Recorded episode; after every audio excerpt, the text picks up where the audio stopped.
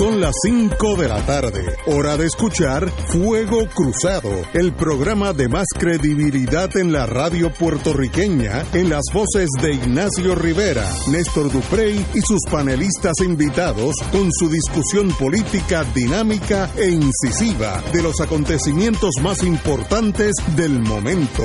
Fuego Cruzado comienza ahora.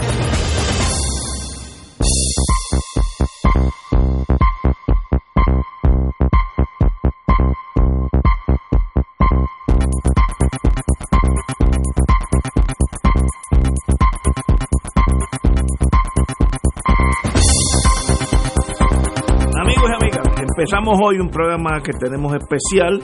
Tenemos con nosotros nada menos que al gobernador, yo su- uso el, si- el sistema inglés que el rango siempre, siempre sigue, Alejandro García Padilla, Tony, no, no Tony, no, este Tito. Tito, Yo soy Tito. Tito, es que son Tony tantos. es tu vecino. Es mi vecino de muchos años, lo quiero mucho. Eh, pero a- hoy estamos con el ex gobernador de Y Puerto Tato es el Rico. alcalde. Y Tato es el alcalde. Ese, fíjate, ese yo nun- nunca lo he conocido. Alguna vez lo, lo, lo conocí en algún en, un, en vivo, pero hace mucho tiempo. Hace mucho. Bueno, Que debo tenemos. decir, siempre lo digo cuando hablo de él aquí, cuando hablo en privado, un gran alcalde. Gracias por eso. Continúa de acuerdo. Pues continúa Sí, alcalde señor, y sí. continuará mientras quiera. Buen- ha hecho un buen trabajo. Pues mira, yo leí el libro de su señoría, Vida, Patria y Verdad. Lo leí entre ayer y hoy. Hoy tuve que esperar cuatro horas para que esas cosas, burocracia federal es peor que la de aquí. ¿Y Eh, y tuve que ser. ¿Qué tú hacías? ¿Qué tú hacías? Eh, hablando, ¿Qué tú con- hacías? llegando a unos Sí. compromisos, arrangements. Entendido, Eh, uno es entendido. Ok. Un clearance de seguridad. No, y fue bueno porque en las cuatro horas me leí el libro. Como yo vivo en paz con mi espíritu, por eso es que yo creo que yo tengo tan buen humor, porque yo no tengo cosas que esconder. Yo tengo que admitir el prejuicio que este servidor, yo, Ignacio Rivera, tenía en torno a Alejandro García Padilla. Un prejuicio infundado, pero tal vez porque pertenecemos a diferentes generaciones y los viejos de la Guerra Fría, pues pensamos que los jóvenes lo único que están buenos es para ir a las discotecas y cosas. Y yo te tenía en esa visión de que un día llegaste a ser gobernador y dije, ay Dios mío, ¿Qué hago ahora? ¿qué, qué hacemos ahora? Y leí tu libro y me di cuenta que yo estuve siempre equivocado. Tú tienes la profundidad intelectual de cualquiera de los ex gobernadores, y digo cualquiera, porque Gracias por eso. los he conocido. Y yo, mm, lo primero, a mitad del libro, dije, espérate, el problema no es de Alejandro García Padilla, el problema soy yo. Yo tenía unos prejuicios infundados, no sé por qué, tal vez la diferencia de edades, que los viejos no quieren, los leones viejos no quieren que los leones jóvenes entren al, a, la, a, la, a la cría, y sencillamente me corrijo en voz alta y delante de ti porque el error era mío.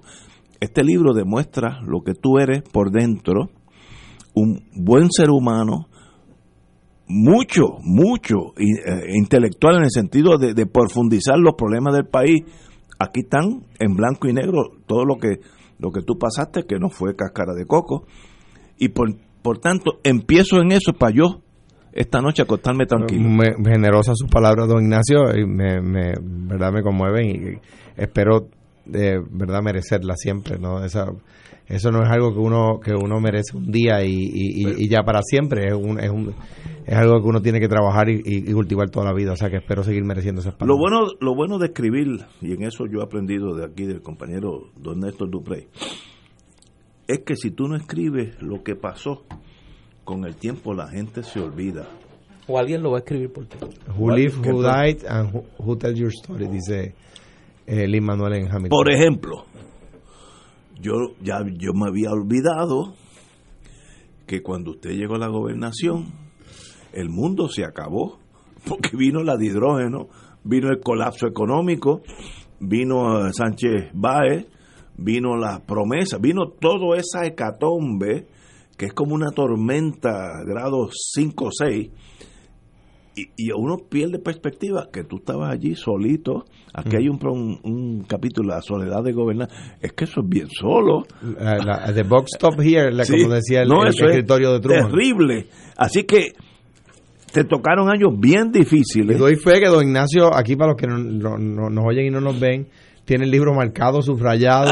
Me empieza a dar miedo. Eso como cuando uno iba, que el profesor le iba a corregir el examen a uno y, y y- y uno llegaba al- a, a la oficina del profesor y tenía el, el, el examen todo marcado. Todo marcado. Varias cosas bonitas. Primero, veo tu admiración, tu lealtad, etcétera, etcétera, a a Rafael Hernández Colón. En varias veces en la vida, en el libro, cuando tú tocas a Rafael Hernández, Rafael Hernández Colón, que yo lo tuve como pro- profesor de leyes, era extraordinario. Uno nota cierta lealtad, cierta admiración, que la tiene la mitad de Puerto Rico, así que no, no, no, no eres único, pero qué bonito eso. Gracias. Eh, fuiste legislador, fuiste jefe de DACO, uno se olvida de eso. ¿Tú crees que yo te hacía ya te hacía en DACO?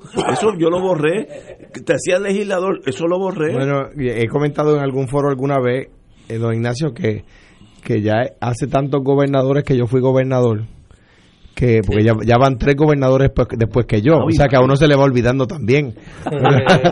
¿Verdad? Extraordinario. Compañero, Mira, eh, primero Alejandro, bienvenido y gracias, Gracias. por aceptar la, la invitación. Un privilegio para mí. Eh, algo que yo sé que los que nos conocen saben, pero que los que no nos conocen, pues les va a sorprender.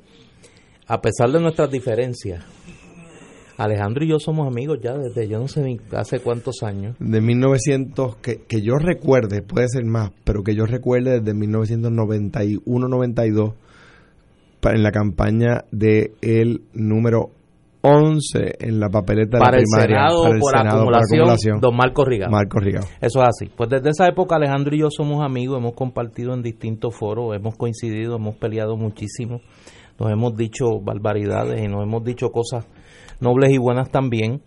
Y en una de esas conversaciones eh, hablaba en mi, en mi compulsión de que todo el que se siente en la silla donde Alejandro está debe describir su experiencia.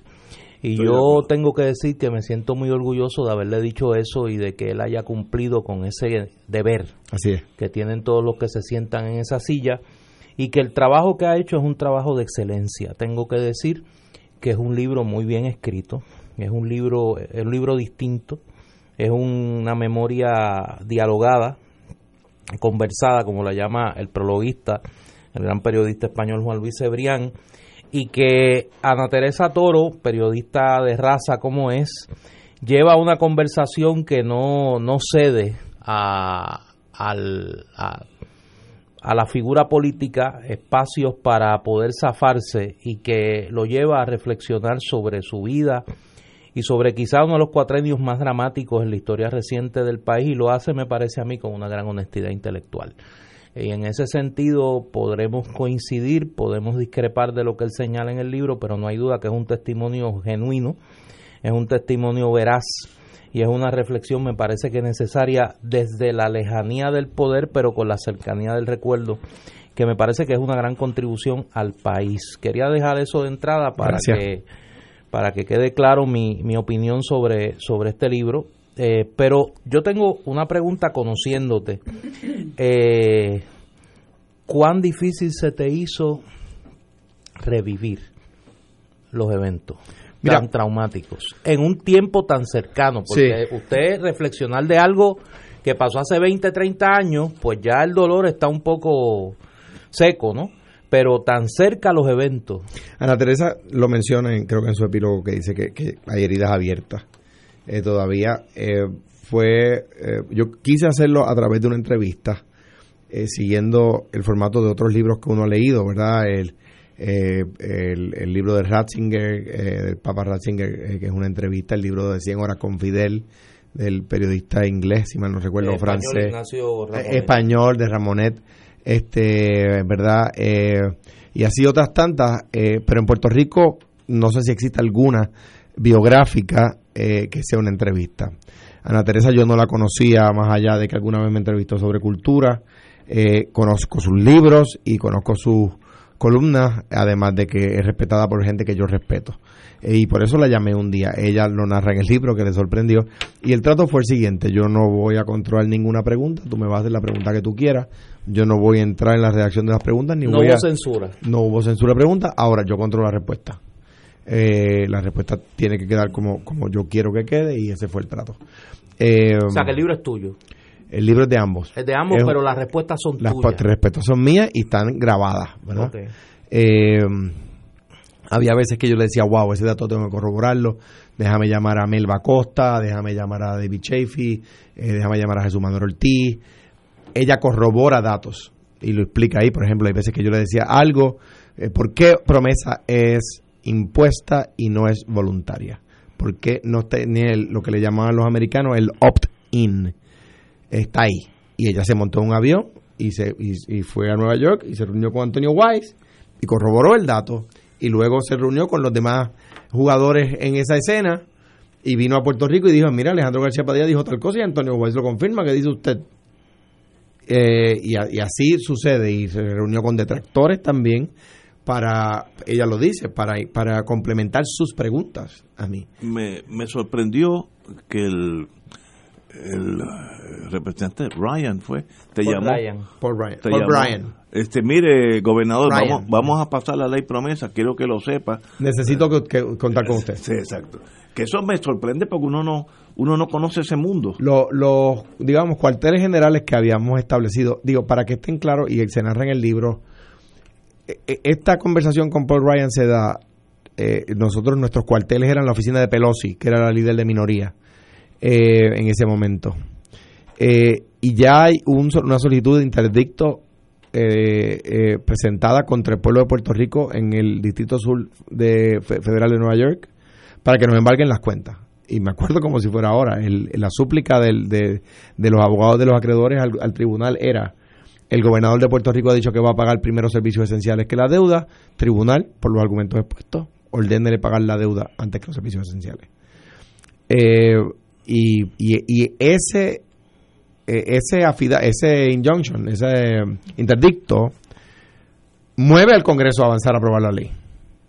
Porque se hubiese sido terrible, ¿no? Digo, y para aquellos que les encanta el tema, es el mismo tribunal que le embargó las cuentas al Estado argentino. O sea, no es, no es, no es, no es un, no es un tema light, ¿verdad? Y es un tema al cual ese tribunal se había enfrentado ya. Eh, Paul Ryan me llama y me dice, gobernador, tengo los votos, voy a bajarlos, necesito saber que cuento con su apoyo. Y mi respuesta, esa fue la, es la primera pregunta que sale en el libro. Mi respuesta fue, eh, presidente, cuando alguien le apunta a usted con un arma Sí. y le pide su cartera, usted no tiene en realidad una opción. O sea Que- que, que no hay- no hay adelante, no tengo opción. Wow. Otra cosa que me sorprendió, porque desconocía de eso, aunque fuimos vecinos unos años, eh, que tú siempre estuviste desde una corta edad en la política envuelta. Eh, Desde literalmente paquineando, yo diría, exagerando, ¿no? Eh, Desde antes, de Y hecho, que, como él dice, es un viejo joven. A mí yo me eché a reír cuando vi ese Antes que todo, ¿dónde está el colegio Nuestra Señora de Valvanera? Valvanera está en Cuamo. Cuamo. Ah, tú te graduaste high school de Cuamo. Es un proyecto social. Yo soy el único gobernador electo de Puerto Rico que ha estudiado toda su vida en Puerto Rico. Wow. Pero nunca había oído de esa escuela. Pues, que- Es la patrona de La Rioja. O sea que por, por eso debería conocerla. Por eso la conozco. Y también un, un religioso te afectó la vida muy positivamente, el monseñor Andrés Guerrero. Señor Andrés Guerrero, dominicano. Entonces, eh, ¿Está vivo? un- no, murió cuando yo era candidato en el 2012. Eh, cuando mi hermano Tato me llama para decirme que Guerrero había muerto, yo me siento en el borde de la cama a llorar con tanta pasión que Wilma, que no le podía contestar a Wilma y Wilma piensa que quien se había muerto es mi mamá. Wow. Wow. Pero obviamente ese, ese monseñor fue importante en tu vida. tipo brillante, liberal, estudiante de los seminarios en París y en Roma. eh, entonces, de repente, una cosa buena que tiene el libro es que le permite al lector decir, o sea, Alejandro tenía esa pasión por los dominicanos y su mentor en una buena etapa de su vida era un cura dominicano. Exacto. ¿Cuál fue el tema más difícil, Alejandro, para En- hablar de él? el tema, bueno, el tema del estatus, porque eh, eh, Ana Teresa me pone mucha presión al grado de incomodar. Con el tema de la colonia. El tema de la, de la colonia, el tema de la relación de Puerto Rico, si esa relación es vigente. El tema, déjame ponerlo, el tema, un tema complicado, que es atípico, y que, que es atípico en la discusión política porque se da entre pares, pero que no, eran, no somos pares, yo soy mucho mayor que Ana Teresa, es el tema de por qué conformarnos con lo posible y no luchar por lo imposible. ¿Ves? Es, ese tema generacional. Ese tema generacional está ahí bien está, presente. Está bien presente. ¿No te eh, dio trabajo hablar, por ejemplo? Hay una parte que uno la lee y a mí me, me parecía sentir la, el trabajo que daba el tema de tu hermano y el caso Anaudi. Sí, pues claro. Anaudi, sí. todavía. Jerry, Jerry el caso Anaudi. Jerry se tuvo que ir del país porque al yo perder, al yo perder, no, al yo, al David perder, al yo salir de la gobernación, eh, de su trabajo. no se sabía. De su trabajo lo sacaron. Al otro día.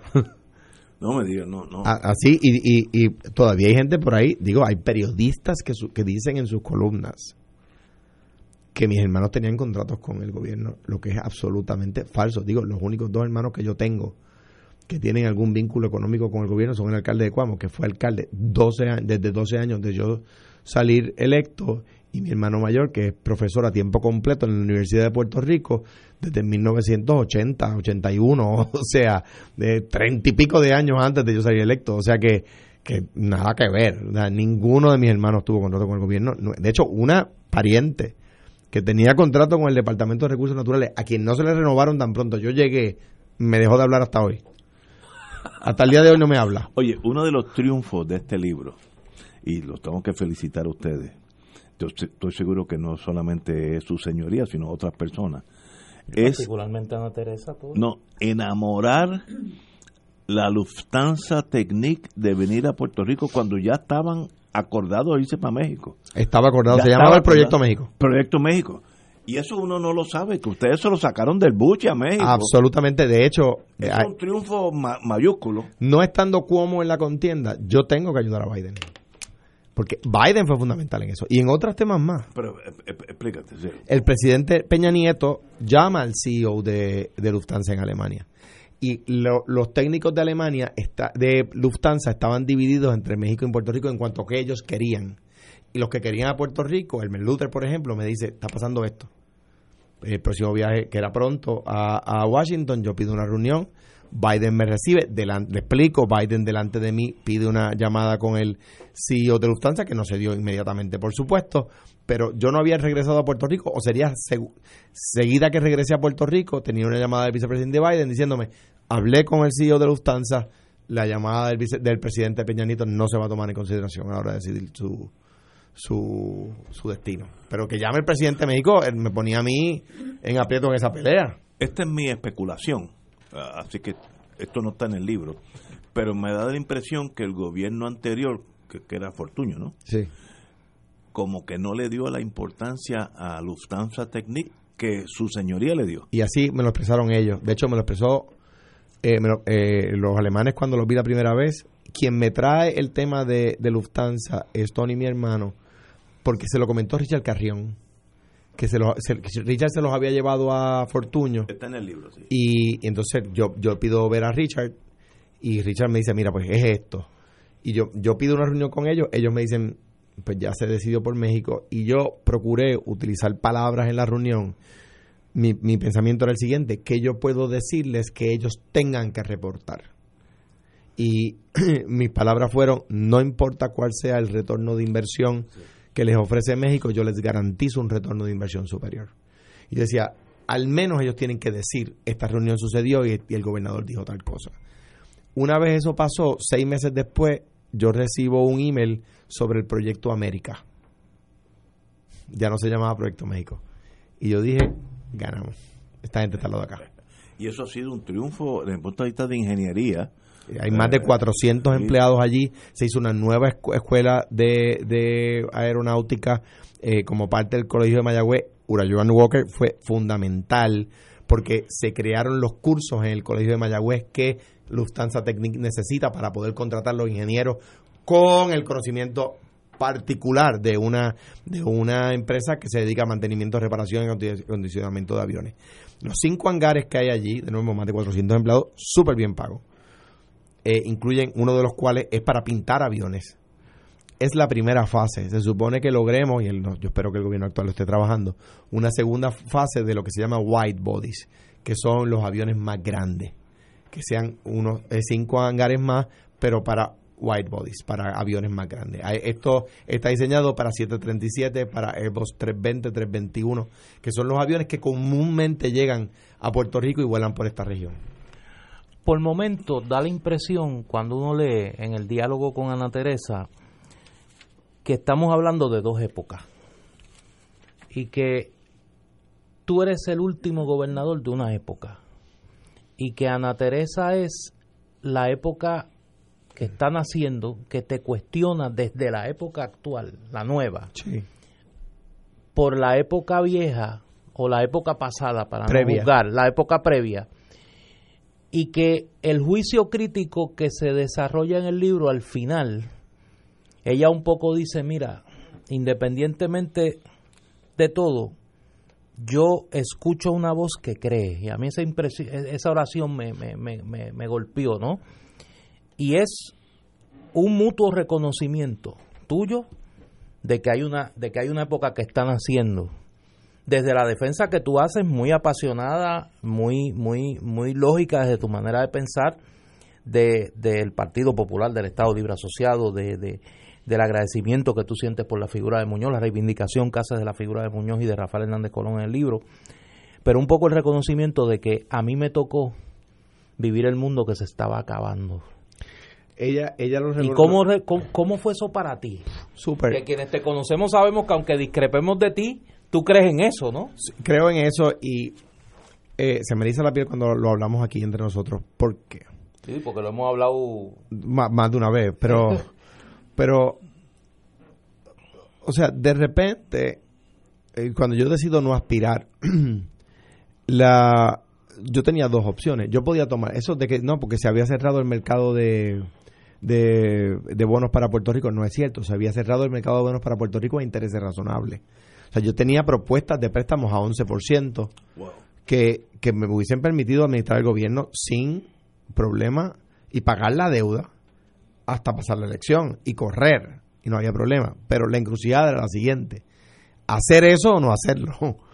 Y, la, y la gente en Cuamo, ¿verdad? La gente en, en, en Arecibo o en Fajardo, uno le dice que el préstamo es de 11% y no entienden que es un préstamo alto, porque tienen sus tarjetas de crédito a 24% y van a Land Finance a 16%. O sea, que decir, mire, tomé un préstamo alto a, a, 11%, la gente dice, pues mire, será alto en los últimos días, porque la última vez que yo chequeé mi tarjeta la estoy pagando a 24, ¿verdad? Pero yo sabía que estaba mal, es, para el mercado de valores del, del gobierno es muy alto, ¿verdad? Y ahí es que yo digo, bueno, o hago eso o no me postulo, porque si, me, si no hago eso el cuatrino que viene va a ser el cuatrino de decir la deuda no se puede pagar. ¿Y a dónde voy con eso? Yo, yo recuerdo una tirilla cómica de, de, un, de, no me acuerdo si fue Mafalda, no me acuerdo, en un cómico de los 60, los 70, donde se permitían unas cosas que ahora no se permiten. donde la, la mujer le dice al marido cómo me puede quedar mi traje y él le dice bien y ella le dice dime la verdad y él le dice bien y él ella le dice dime la verdad y él le dice te ves gorda entonces él se, ella se enoja. Y él y ella y él, y, él dice pero si me pediste tres veces que te dijera la verdad las veces que no te dije la verdad me, me insististe el país quiere gobernantes que le digan la verdad hasta que se la dicen. El día que se la dicen se enoja. Dígame la verdad la verdad es que no se puede pagar la deuda. Ah para afuera tú no sirves perdóname esa es la verdad. Está bien me voy pero esa es la verdad. El otro día una persona me, decía, ¿debo correr para alcalde de esta ciudad? Una persona PNP. Y yo le digo, yo creo que tú sabes lo que hay que hacer para arreglar esa ciudad. Lo que va a ser muy cruel y te va a odiar. Y me dice, ¿por qué? Y dije, porque no va a tener chavo para hacerlo. Y saber lo que hay que hacer y no tener chavo para hacerlo es bien cruel. Eh, y, un poco de eso había. Eh, yo me frustraba. Yo me acuerdo cuando él iba yo digo, no quiero eh, crear un debate, pero los que se oponen a que Puerto Rico tenga una relación con los Estados Unidos, no digo yo todos, pero algunos se opusieron a que Puerto Rico asumiera el sistema tributario de los países, de todos los países menos los Estados Unidos. No, no, queremos conservar la contribución sobre ingresos. ¿Qué es la de los Estados Unidos? De las 20 economías más grandes del mundo, 19 tienen IVA. Solo los Estados Unidos no la tienen y esa es la que decidimos con- Ah, porque hay mucha gente que se pregunta, yo te voy a hacer esta pregunta porque mucha gente se la hace. Porque yo creo que yo creo que yo más o menos sé la respuesta, pero quiero que la gente la escuche. ¿Por qué a ti todavía esa discusión te te, Te duele en el tanto? libro se nota que el La IVA, herida está abierta. el Sí, IVA herida está- todavía está 15 de abril le, le- Sí. la- le he hecho y sal. tú Yo subes mismo. un tweet, tú yo subes mismo. un tweet y recuerden Eso a los que te se dolió, opusieron. te dolió mucho. ¿Por qué? ¿Por qué? Le- Les voy a, decir, y voy a mezclarlo con otro tema. Ese y la crudita eh, que se aprobó tarde. Cuando yo llego, además del déficit de dos mil y pico de millones de gobierno de Fortuño, había una, un, otro déficit de los varios, ¿verdad? Otro déficit de más de dos mil millones, de dos mil doscientos exactamente, de la autoridad de carretera en el banco gubernamental. El banco gubernamental en el gobierno de Fortuño le prestó a carretera más de dos mil millones para que operara sin que carreteras tuviera una fuente para pagar ese dinero. ¿verdad? Por lo tanto, es una deuda que hay en el banco de la cual el banco no está recibiendo dinero. Por lo tanto, hay un problema de cash en el banco y el banco no puede honrar sus préstamos, hacer los pagos a los municipios, por ejemplo, porque no tiene ese cash. Se presenta la crudita para qué? Para que el carreteras pague la deuda. Sí, pero teniendo la garantía de pago, uno se vira, va al mercado y le dice al mercado, compra esa deuda que te la voy a pagar con la crudita. Y entonces eso tiene un efecto doble. Número uno, sacas la deuda del banco y número dos, le añades efectivo al banco para que el banco le pueda dar los chavos a los municipios. Los municipios tienen buen crédito, por lo tanto puede, pueden, se le puede dar ese dinero que el banco les debía a los municipios o depósitos que el banco tenía en los municipios, que los municipios tenían en el banco. Bien, esa era una cosa. La otra es cuál es el mejor crédito de Puerto Rico. Pues era Cofina. ¿Por qué? Porque se paga con el sales tax. ¿Y por qué es buen crédito? Es buen crédito porque el trustee, el, El garantizador. el garantizador de Cofina recibe el dinero antes que Hacienda. O sea, Popular se lo envía al trustee, trustee paga la deuda y de lo que sobra recibe Hacienda. Por eso ese crédito es tan fuerte. Pues uno cogía el, el- el- la cogía el GO y lo convertía en un sistema igual con el IVA. Con esas dos cosas, añadiéndole liquidez al banco y haciendo eso, no había que declarar la quiebra. Pero no pude hacer ninguna de las dos. La crudita se aprobó demasiado tarde ya en la discusión del presupuesto. Y mezclándola con la discusión del presupuesto, nadie va a comprar el bono. Por lo tanto, no pude hacer ninguna de esas dos cosas. Y en, en verano del 16 hubo que declarar la quiebra. Pues claro que me duele. Si yo sé a dónde íbamos a llegar si cogíamos el otro camino. Ese dolor es palpable en el libro. Sí. Y, y- y- y- lo es porque el resultado. O sea, el- al, al IVA se opusieron gente a la que no la aplicaba. Por el, el cambio, el, el- el- el no cambiar las cosas. por, por qué sé yo, por la incredulidad, quizás yo había perdido credibilidad, por la razón que sea, por la razón que sea. Eh, Es el mismo tema de tu cultura. O sea, actores amigos míos, queridos por mí, que van a España y se quedan en, en hoteles, edificios del Estado, alquilados a una persona para que lo convierta en hotel y lo mantenga. Y, allí se sientan, se toman el vinito o la como la cañita y dicen, oye, ¿por qué los puertorriqueños no hacen esto? Tú, pero los puertorriqueños cuando lo van a hacer dicen, no, no, no, perdóname, el Instituto de Cultura es el edificio. Ah. Eh, tenemos que irnos, pero, pero, sé que usted tiene prisa. No, estoy bien todavía. Ese hombre, da la- está- ese hombre va para Guaynabo. Hablar Pero de me, los da, populares pero me da la impresión, ahora es una especie de crítica entre amigos, que usted es uno de los últimos creyentes en el ELA. Lo dijo él, no lo dije yo. Yo no, creo- No es que lo leí en el libro. Se sorprendería. Fíjese quién más piensa como usted. Muy poco. como- Todo, todo, todos los que se oponen a que él está en la papeleta. Porque si fuera así, lo dejarían morir en la papeleta. Ah, bueno, sí. Pero me da la impresión que el... Si él está tan acabado, ¿por qué no lo ponen en la papeleta para que demuestre No, no, lo acabado que está? Pero me da la impresión que su señoría cree en el Estado de Libre Asociado pre Sánchez Valle, pre promesa, Yo- como que- lo que era, lo que todos pensamos que era. Es justa la pregunta, y digo, no, no porque las otras no, no fueran justas, déjeme decirle. Yo creo que, en primer lugar, la lectura de Sánchez Valle ha sido superficial en la discusión cotidiana. Número uno. Y número dos, yo creo en el autonomismo. Yo creo que el ELA necesita temperarse los tiempos. Yo no creo en el ELA como está. Yo creo que como está, sirvió mejor, mucho mejor que lo que hubiese servido la independencia y mucho mejor de lo que hubiese servido la estadidad. Pero yo creo que tiene que atemperarse los tiempos y yo creo que eso es posible. Igual que eh, la relación de España con el resto de Europa no es hoy la misma que lo era en el 78 cuando empezó la democracia. Pues claro que no es la misma. Eh, eh, pero pero pero se atempera los tiempos, ¿verdad? Pues yo creo que nosotros en un mundo que se integra cada vez más no debemos caminar ni en la, en la dirección opuesta. Eh, ni, ni debemos diluirnos. Yo creo, yo soy autonomista, yo creo en el autonomismo, porque es bueno para la gente.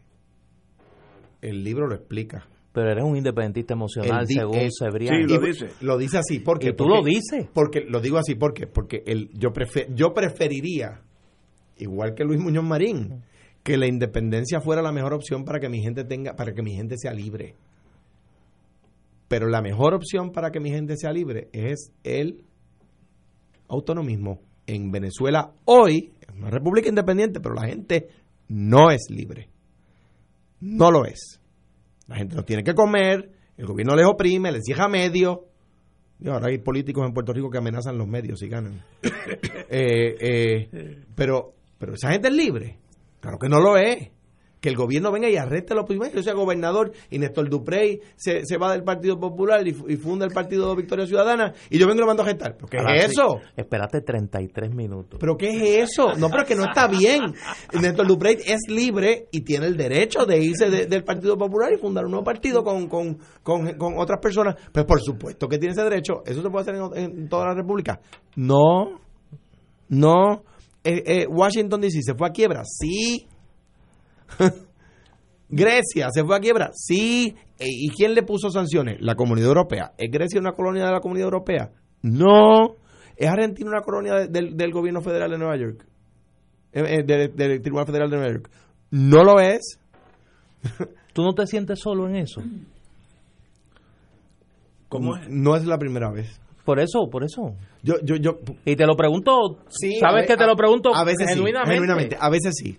A veces sí, porque a veces la discusión, de nuevo, la discusión y, y una, una de las razones por las cuales hay que escribir libros, como dices tú cuando uno estaba en el gobierno, es que las cosas en la, en la, en la realidad política de los pueblos, no solo de Puerto Rico, sucede tan rápido claro. que profundizar en los temas no es posible porque de repente tú estás, tú estás empezando a hablar del tema y tienes otro tema encima. ¿Verdad? Y ya el, sabor del mes cambió. ¿verdad? Hay que hablar del próximo sabor. Pues, pues no es posible profundizar. Y, en ese sentido, pues ahí me permite profundizar. Ahí uno explica, de nuevo, yo lo exhorto a ver por qué promesa no es voluntaria. El primer borrador de promesa había opt-in. Le quiero hacer una pregunta a Alejandro. y me, tenías, me tenías nervioso. Y me, allá mirándome. me he contenido de, de intervenir. Dale, quiéreme. Porque hay muchas cosas que yo quisiera conversar con Alejandro, quien es, quien es mi amigo hace muchísimos años. ¿Fueron compañeros de oficina? De oficina, sí, sí, así fue. No me digas, no sabía sí. Alejandro lo cuenta en el libro. No sabía. Pero hay muchas cosas que yo quisiera... ¿Salgo en el libro? Sí. Hay muchas cosas que quisiera hablar con Alex, Alejandro, pero tengo que ser bien franca en decir que me gustaría hablarlas con él personalmente. con vino, dilo. Porque sé que sé que se puede polemizar y no creo que es el momento para hacerlo porque no hay dudas que hay muchas cosas, muchas críticas que yo con mucho cariño quisiera hacerle. Eh, y no las voy a hacer en este momento. Hay muchas cosas de su gobernación que a mí me decepcionaron enormemente pero, no las vas a hacer, no las pero para eso para eso verdad este este para eso es, la, la, libertad de pensamiento y de expresión. Pero quería preguntarte algo que dices que crees en el ELA y que crees en el autonomismo y que la, eh, lo que lo que puede hacer el ELA no lo puede hacer la independencia ni tampoco la estadidad.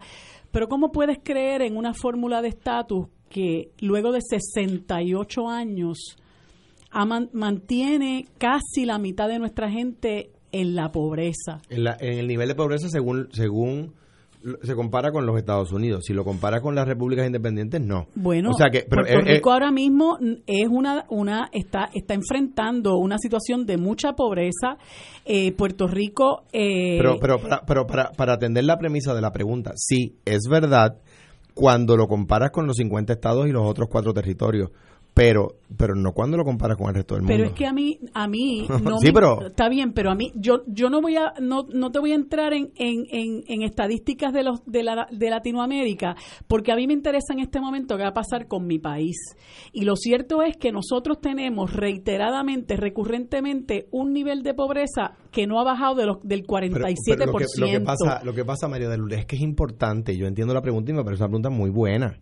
Y yo creo que hay que discutirla. Pero antes de pasar a contestarla, me parece que, por lo regular, cuando los detractores del Estado Libre Asociado utilizan ese argumento, que me parece un gran argumento, ¿ok? Fal- fallan en dos elementos. El primero es que quieren que Puerto Rico sea independiente, pero utilizan los argumentos medidos de acuerdo o en comparación con los estados no con las repúblicas. Eso es un tema que yo creo que hay que atenderlo. Y número dos, que no miden cuál era la condición de pobreza de Puerto Rico previo al Estado Libre Asociado. Cuando, cuando Puerto Rico era el país más pobre del, he- del hemisferio occidental. Bueno, Puerto Rico se convirtió en más pobre No. cuando llegaron los estadounidenses aquí. Eso es, eso, es total- Ah. eso es totalmente cierto. Ahora voy a hacer un caveat porque el otro día una persona independentista que quiero mucho me apuntó un dato, no es que no corrige el argumento porque es un argumento cierto, es que el desempleo se medía distinto. Pero dicho eso, eso es cierto. Ahora bien, ¿cómo, ¿cuál era la realidad de económica de Puerto Rico previo a Lela y cómo es posterior a Lela? Pues sí, tu argumento es correcto, pero, pero yo creo que hay que atender sus bondades. Déjame, eh, se elabora en el libro, déjame De hecho, no, no me lo he podido leer porque ayer fue que me enteré, o hace dos días, que se había escrito y no, Ah, no, no, no, sabía no, que no venías está mal porque hace dos días se salió a la venta. O sea que, Ah. estás bien, estás bien. Pues, pero- y, y no sabía que venías hoy tampoco. o no, sea que- pero yo, yo ayer no lo sabía, más o menos hasta esta hora. Este, pero, pero, pero, deja, ve- pero déjame decirte algo para, para abundar en tu argumento. Yo creo que hay que reconocer y que le añade valu- valor a tu argumento. Hay que reconocer la transformación que se logró con el autonomismo en Puerto Rico las dos veces, una, una abortada muy temprano que con la Carta Autonómica y luego con el Estado Libre Asociado, ¿verdad? Bien, que la comunidad de naciones del mundo la lo reconoce. Ahora bien, Bueno, de eso, eso es otro tema. sí, sí. Eso es otro A- tema. ahora- ahora bien, Porque va- la votación, la mayor parte de las naciones se, eh, se abstuvieron de votar por eso que era eliminar a Puerto Rico de la lista de territorios pero coloniales. está bien, pero ganó la votación. Ahora, para, para, existe, existe. para, para, ter- para terminar, bueno, de, de- acuerdo a la ONU y al gobierno y al Tribunal Supremo de los Estados Unidos, sí. De acuerdo al PNP y al PIB, no. Sí, O sea que depende a quien le pregunte. Entonces, eh, eh, pero, pero uh, algo que le añade valor a tu argumento, yo sé que tenemos la pausa. Mire, el Estado Libre Asociado sirvió en su momento y Puerto Rico era el país más pobre del hemisferio y de repente era uno de los cinco más prósperos. ¿Es hoy como debería ser? No. No, y yo creo que, que, que en vez de estrujar, a mi juicio injustamente, a juicio de otra persona quizás justamente, el, el, las bondades que tuvo, se debe hablar de acuerdo al futuro, de acuerdo al presente y al futuro. ¿Es hoy como debería ser? Ahí yo, yo creo que todos vamos a coincidir.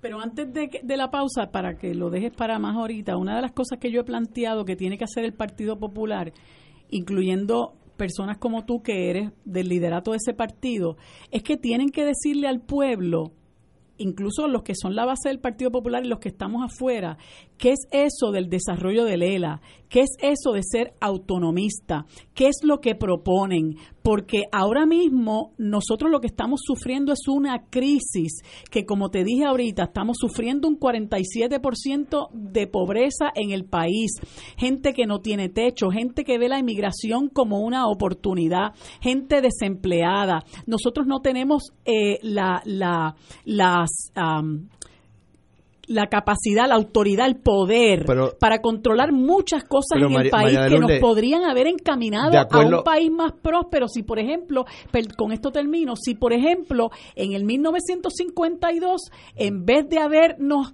metido en la camisa de fuerza que llaman Estado Libre Asociado, nosotros hubiéramos luchado por ser república Pero- y pero- estuviéramos con nuestros hermanos latinoamericanos, yo- con yo- nuestros hermanos del, de- Pero del yo quiero mundo, contestar. Con el- nuestros hermanos del mundo trabajando para convertir este país en, un, en el país próspero que merece ser con todos los recursos Yo- humanos y materiales que Yo quiero tiene. contestar. En primer lugar, los países que, que tienen problemas de migración hoy, muchos de ellos son repúblicas. Muchos. De hecho, en la década del 60 y los 70, la Argentina tenía un problema terrible de migración. Y era una república. De acuerdo al Foro Económico Mundial, todos los problemas que tiene el pueblo de Puerto Rico que impiden su desarrollo económico son internos. Yo me opongo a la simpleza absoluta por lo regular en los detractores de Lela de, de meter todos los problemas en el estatus, porque eso es un disparate en cualquier liga. O sea, el, Foro Económico Mundial que señala las deficiencias de Lela, por ejemplo, lo complicado de su te- sistema tributario es algo que no depende de nuestra relación con los Estados Unidos, María de Lourdes. No, no depende de nuestra relación con los Estados Unidos. Entonces, de repente, repúblicas independientes y estados han tenido problemas de migración. Tú tienes estados que están perdiendo eh, población versus otros estados. Ah, entonces la estadidad fracasó. Pues claro que no. Tú tienes repúblicas latinoamericanas y en el resto del mundo que están teniendo problemas de migración. Parte del problema por la cual Inglaterra se- quiere salir de, de, de la, de la comunidad europea es que muchos de, de los ciudadanos de Francia, de los países de primer mundo europeos, se quieren mudar a Inglaterra. Un problema de migración. Ah, entonces de repente la República Francesa fracasó. Pues claro que no. La República Griega fracasó. Pues claro que no. Ah, que ha tenido problemas económicos. Pues por supuesto que sí. Ahora, yo creo que es históricamente incorrecto decir que la transformación económica que dio Puerto Rico a partir de 1952 hubiese sido mejor en la República. 1987, no el 52, en el 87, cuando yo estaba a dos años de graduarme en high school, la única economía del mundo que crecía más rápido que la de Puerto Rico era la de Japón. ¿Y por qué no podíamos hacerlo siendo república? ¿Por qué no podíamos traer inversión? ¿Por qué no teníamos que depender de la mano de obra barata y de los incentivos eh, contributivos? ¿Por qué nosotros no podíamos hacer lo que hace otra gente Pero María para poder es que la república, la- las repúblicas del mundo como compiten hoy es con mano de obra barata. Pues no, pero no Pero esa- pero necesariamente. esa es la verdad. Ok, pero es que no, O sea- eso- pero es que no necesariamente tiene que ser así porque uno tiene que atemperar la, eh, la economía que tiene, la tiene que atemperar a su propia Es que realidad. la, la realidad de Puerto Rico en 1950 que era uno de los países más pobres del mundo Fantástico. y hubiese tenido que competir con el hambre como la como ¿Y la por qué no negociamos con los Estados Unidos la República? pero- ¿Por qué no lo hicimos? Pero- pero ma- si, Estado, si, por- si Luis Muñoz Marín Pero es que no pasó, supuestamente Porque- era por- independentista. porque no le convenía a su gente porque distinto a los independentistas esto- eh, ponía a la gente primero no el paisaje primero Señores, esa es la diferencia la grandeza de Luis ahí Muñoz Marín. diferimos, ahí diferimos, Pero la historia le da razón a ahí Muñoz. diferimos y por eso y por eso dejo ver, por eso dejo ver que no son discusiones que podemos tener en este foro. ah pero si tú Po- pensaste así entonces la No, metiste no, no, no, no es que no es que yo te empecé No- así, no no, te voy a es que yo te empecé así, no es que tú es que tú no puedes es que tú no puedes decir que los independentistas estamos pendientes del paisaje y Muñoz Marín lo hizo porque puso al país primero, Es que no, puso al país, porque, es- no, es la verdad no, histórica. porque, Pero- porque un montón de independentistas Eh. se tuvieron que ir del país precisamente por la pero, represión Marilu, Marilu, que Muñoz porque promovió. tenían la libertad no eso no es verdad pero, Ah, eh, Eso no es verdad. Pero lo todo eso es como los independientes que dicen que todavía son poquitos por la represión de los 50. Mire, son poquitos porque no tienen discurso, porque no tienen alternativas. Antes, señores, antes que el gobernador antes- exigió salir de aquí Es a la misma alternativa que tienen 200, Antes- 200 yo- repúblicas antes- en el país antes- y nosotros no, nosotros No, somos ¿Y cuán- los cuán- negritos del cu- ¿Y cuántas viven bajo el nivel de pobreza? Para traer tu argumento, porque me imagino que lo No, conoces. Puerto Rico es el tercer No, país de no, más desigual. Eso, eso No, no, es incorrecto. eso es incorrecto. Eso es Ah, incorrecto. bueno, pues dile a Marcia Totalmente Rivera, incorrecto. pues no, no, es incorrecto. Dile a Marcia Rivera que trabajó en un estudio Eso es incorrecto. Totalmente incorrecto. antes que antes que está equivocada. antes que antes es. me permiten hablar antes que Alejandro se vaya no no antes que al- pues yo quiero que antes que Alejandro se vaya nos diga el libro se presenta el domingo A las 2 de la tarde ¿Dónde? en, En Casa Libre- en Norberto. Casa Norberto, En Plaza Las Las Américas. Américas. Este domingo estoy seguro que María de Lourdes va a estar allí. Allí va a estar. Eh, Nosotros no tenemos discurso, pero ustedes no tienen proyecto, Pero. Alejandro. Pero muy bien, pues, bueno, lo pero- que pasa es que tengo que sacármelo del, bien. del sistema porque es que no puedo comprender cómo a estas lo- alturas mien- se puede se puede favorecer un proyecto que en este momento no le da esperanza a la gente y te lo digo de la mejor buena fe, hace falta que el Partido Popular, el liderato del Partido Popular le explique al país qué es lo que aspiran a hacer Pero, con este pero, proyecto. pero María de Lourdes, María de Lourdes, el, el, el Estado Libre Asociado se conoce y yo puedo Sí, eso y, es lo malo. y yo, y yo puedo Lo tener estamos viviendo. y yo puedo sí, pero me parece que la superficialidad no ayuda y te voy a decir por qué. Te voy a decir por qué. Antes del Estado Libre Asociado éramos el país más pobre del hemisferio. llegamos a ser el quinto de más, más próspero del hemisferio. Y se no puede criticar y se puede criticar lo que sea. Y ya no lo y si- somos. seguimos siendo hoy con las críticas que tenemos más prósperos que algunos de los que los independentistas no se atreven a criticar. Pero porque yo quiero ver, permíteme contestar que porque yo escuché tu pregunta. Déjalo hablar, déjalo Pero, hablar. yo quiero ver al movimiento independentista diciendo que Nicolás Madu- Maduro es un, es un dictador y no se atreven. Yo quiero verlos. Es que yo y personalmente no se creo atreven. que no lo es. Ah, pues está bien, pues, pues Pues. no hay problema, pues tenemos una gran ¿Y tú diferencia. crees que Macri no lo es, Tú- y Piñera no lo es, tú- y Duque no lo es? ¿Tú crees, tú crees que, que yo, yo he ido a esos tres países y he No, ido, ahora, y he ido a Venezuela y he ido a Venezuela también y he ido a Cuba. Ajá. By the way, soy el único gobernador que siendo gobernador fue a Cuba. Qué bueno. By the way, no hubo que pedirle ningún permiso al Departamento de Estado. Sí, sí. By the way. Ahora bien, en, eh, yo, yo te exhorto a que veas la realidad que vive el, el pueblo venezolano. Que en mi escuela, en la escuela de mis hijos, le tenemos que mandar alimentos a la, a la- a la misma escuela en Caracas. ¿Y tú sabes cuál es el bloqueo que tienen No, no, no promovido es culpa por de los americanos. No, no, Unidos? Ah, eso no es ¿quién, cerró, ¿Quién cerró la frontera con Colombia? ¿Los Estados Unidos? ¿cómo No, la van a cerrar, Nicolás Maduro. Nicolás cómo la van a Maduro. cerrar Pero- si lo quieren es que- invadir? Eh, eh, Cierra canales de televisión, cierra periódicos, cierra eh, eh, eh, eh, democracia. emisoras de radio, eh, eh, arresta a la oposición. No me digas que no es un dictador, Ah, pero- María de Lourdes. pero- pero no me digas porque lo es. Alejandro, Lo el es. primero que debería estar preso es Juan Guaidó y está presidiendo. la- delito? Óyeme, pero me puedes ¿Por qué- dejar hablar. pero por qué me delito? interrumpe? ¿Por qué delito? Perdóname. ¿Quiero saber? Pero, pero tú no viste cómo eh, ocasionó un golpe de estado, casi un golpe de estado en abril y sacó a Leopoldo López que estaba en restricción domiciliaria. ¿Por qué delito? Para que se metiera en ¿Por una qué delito? pues sedición, por ejemplo. Pero el por- mismo por el que el, por por el que el gobierno estadounidense mantuvo 36 años a Oscar. Por convocar, por convocar a la gente a la calle. Pongo, Ah, pues, convocar a la gente a la calle, no, no. Quizás quizás no debía haberlo yo hecho en el, entonces en el verano del 19, porque yo también lo No, hice. pero eso es dif- diferente, Alejandro. Eso es Bueno, distinto, señores, no es lo señores, es un dictador. Te- tenemos No, visiones. Bueno, tú y yo diferimos. Bueno, Ah, pues, pero- y él era pues, también obvio. corazón. No, pero yo estoy tratando de traerte No. a, a- a- a colación unos datos que tú mismo reconoces que son ciertos. Pero- yo lo único que le estoy pidiendo al Partido Popular es que le explique al pueblo, que le explique al pueblo cuál es la Pero lo- propuesta lo- para nosotros salir del hoyo. pero lo hemos pero lo hemos hecho María de Lourdes y lo que tú lo que el, lo que los independentistas a decir el partido independentista bueno ahora son dos partidos independentistas lo que el PIB y el mo- y el, el partido Acción Ciudadana eh, eh, eh, Victoria. Victoria Ciudadana Que no es ajá. Eh, Victoria Ciudadana No, no, su- yo, suave. Bueno, Sí, yo- pero- lo único señores, que yo dije fue ujú. Señores, señores, tenemos que irnos, vamos a una pausa. No vamos Y a tengo que firmar el libro Sí, de Ignacio. Y no te vas de aquí hasta que firme mi libro. Alejandro, gracias. Un privilegio por estar aquí. aquí. Y aprendí mucho el de privilegio ti. mío y el día que querramos tener este debate lo tenemos No, pero fuera de aquí. Te- tenemos que irnos a almorzar a un sitio, estar dos días hablando. fuera de aquí porque no me dejas hablar. No. mira qué atrevida mira qué atrevida No, pero. Hay cosas que nunca cambian. seguro. Tampoco me dejaba Mira, hablar cuando yo era su vecino de yo- oficina, quedemos, que quedemos claros. Eso viene de. Yo estoy seguro que María de Lourdes no va a convencer al compañero a ser independentista. Que no quiero y- convencerlo, no, quiero tener un diálogo ok. con él. Ok, muy bien. Todos los males del mundo tampoco son los Estados Unidos. Eso no es cierto tampoco. todo. No, ve, Oye, para allá. pues, pues ahí está. Ese, ese es tu flanco no es. El que inventó la penicilina cometió un mal contra la humanidad. Fue un americano. Eso es malo. bien, No fue francés. No, Ah, yo hecho pensaba que era cosas francés. Oh, Señores, tenemos que irnos. Vamos a una pausa. Señor gobernador, qué privilegio. El de mío, de estar con ustedes aquí. Y el libro es de primera. Excelente. Vamos a una pausa. Esto es Fuego Cruzado por Radio Paz 810 AM.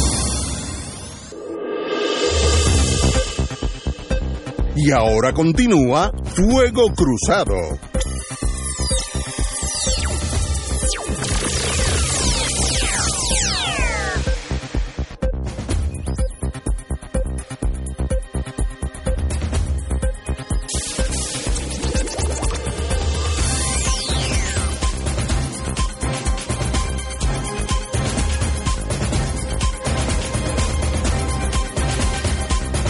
Regresamos, amigos y amigas, Fuego Cruzado. Se acaba de ir el señor gobernador. Llegan a escuchar lo que estábamos hablando Sí, fuera del aire. Fuerte, fuerte. Dios mío, Pode- Podemos y el PSOE están a ley de nada. Yo tuve que aguantar a María de Lourdes porque te iba a agredir, pero no. No, tal no. vez, tal vez. Eso no es verdad. No, y tal vez con razón, pero no vamos a hablar de esto. A mí Bueno, que me, quer- eh, me querían me querían azotar Alejandro por un lado y, e Ignacio por el otro. es que cuando- Increíble. Cuando, me tocas América, me, me, me saco de. no, pero si Mira, no yo creo, yo pero creo- anyway, yo excelente. me siento, Quería yo me siento orgulloso del programa, de, lo- de los días que uno se siente orgulloso de estar en Fuego. Cruzado. Yo me siento todos los días orgulloso en mayor o menor grado, pero hoy me siento muy contento y orgulloso de estar aquí. Muy bueno. Yo creo que el país tiene que aprender a conversar. El país tiene que aprender a conversar y tiene que aprender a diferir, tiene que aprender a discrepar, tiene que aprender a discrepar apasionadamente, sin que discrepar apasionadamente implique el deseo de odio y de destrucción del adversario, que son dos cosas diferentes. Y yo creo que aquí, con mucha pasión, con mucha eh, entereza, cada cual defendiendo su punto, eh, hemos tenido una buena conversación. Yo Muy tenía, buena. tenía una ventaja sobre Marilú, que es que yo he tenido esos debates con Alejandro ya tanto, Hace años. que de tanto recorrer los mares tengo mi frente acostumbrada a la tormenta ya, como decía de Diego, y yo sé que no lo voy a convencer.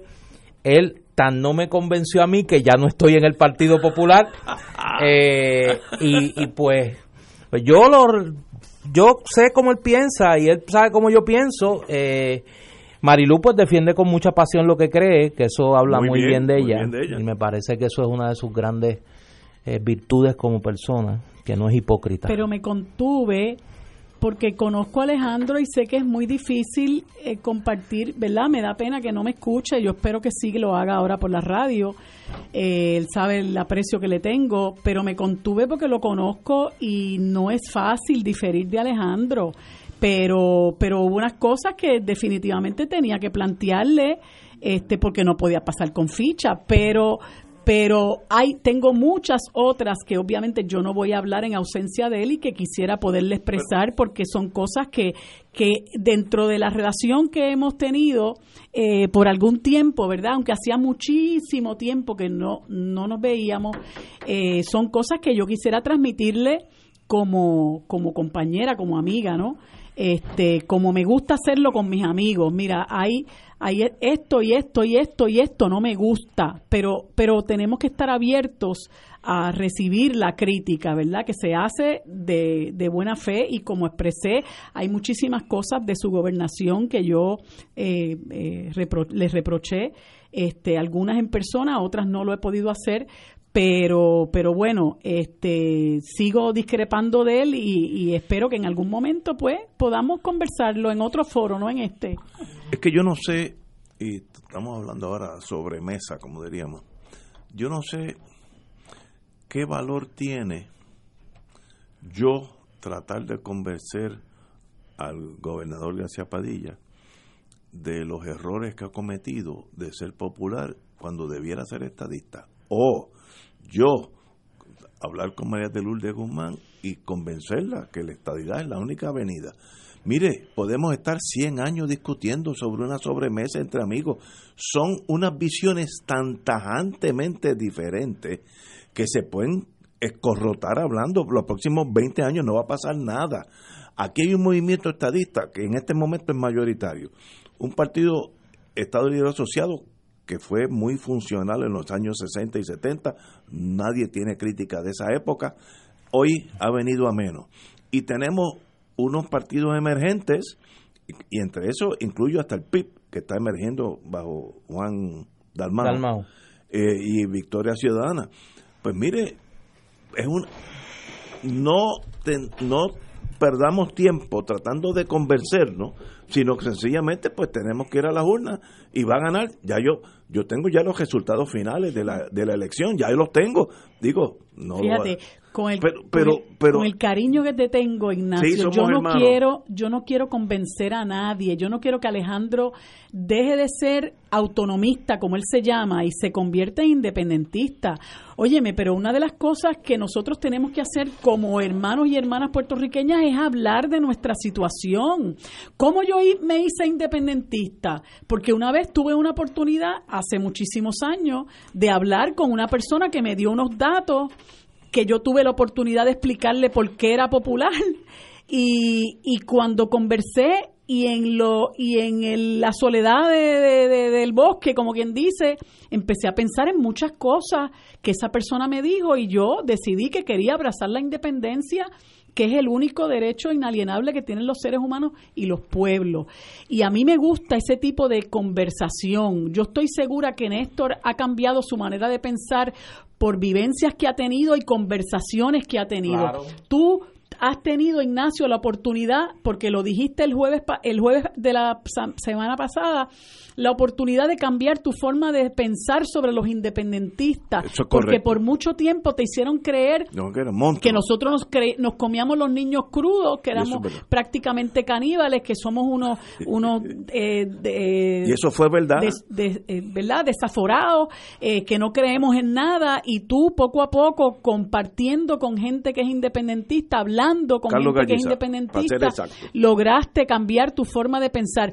Eso es lo que yo quiero hacer con personas como Alejandro. Yo no quiero que él abandone el Partido Popular ni que se convierta en independentista. Eso lo logra cada cual con su propia conciencia, que se va, como quien dice, elevando, eh, ampliando, creciendo por, por lo que son sus vivencias y lo que hablan con las otras personas. A mí me gusta hablar con otras personas y no me ofende que me digan yo creo en la estadidad por esto y por esto y por esto. Al, al contrario, yo digo, pues vamos a hablar y esto y, y, compartimos nuestra, nuestra forma de pensar. Es la única forma de crecer, que podamos hablar, pero pero si uno se cierra eh, al diálogo, a, lo que los demás tienen que decir, no hay forma de que tú puedas escuchar lo que yo pienso. Alejandro dijo una serie de cosas que para mí, con todo respeto y cariño, son desatinos, ¿no? Este, pero no voy a entrar en, en polémica porque sé que la conversación se convierte, no deja de ser conversación para convertirse en debate. y en polémica y no llegamos a ningún lugar. Pero cuando, si tú estás abierto al debate, a, perdón, a la conversación, al diálogo, eh, cariñoso, respetuoso, eso nos puede llevar muy lejos y eso es parte de lo que es mi misión eh, y es parte de lo que debe ser la misión de cada cual. Lo que pasa es que cuando nosotros eh, pues tendemos a decirle no, estás equivocado, estás equivocada y eso no es verdad, pues, pues entonces se cierra, el interlocutor se cierra y es muy difícil que podamos dialogar. Por eso es que mucha gente le gusta escuchar este programa, porque nosotros que tenemos formas de ver la vida distinta, podemos conversar con mucho respeto, compartir nuestra, nuestras ideas eh, y cuando yo sé que no, no va a haber espacio para eso, pues prefiero callarme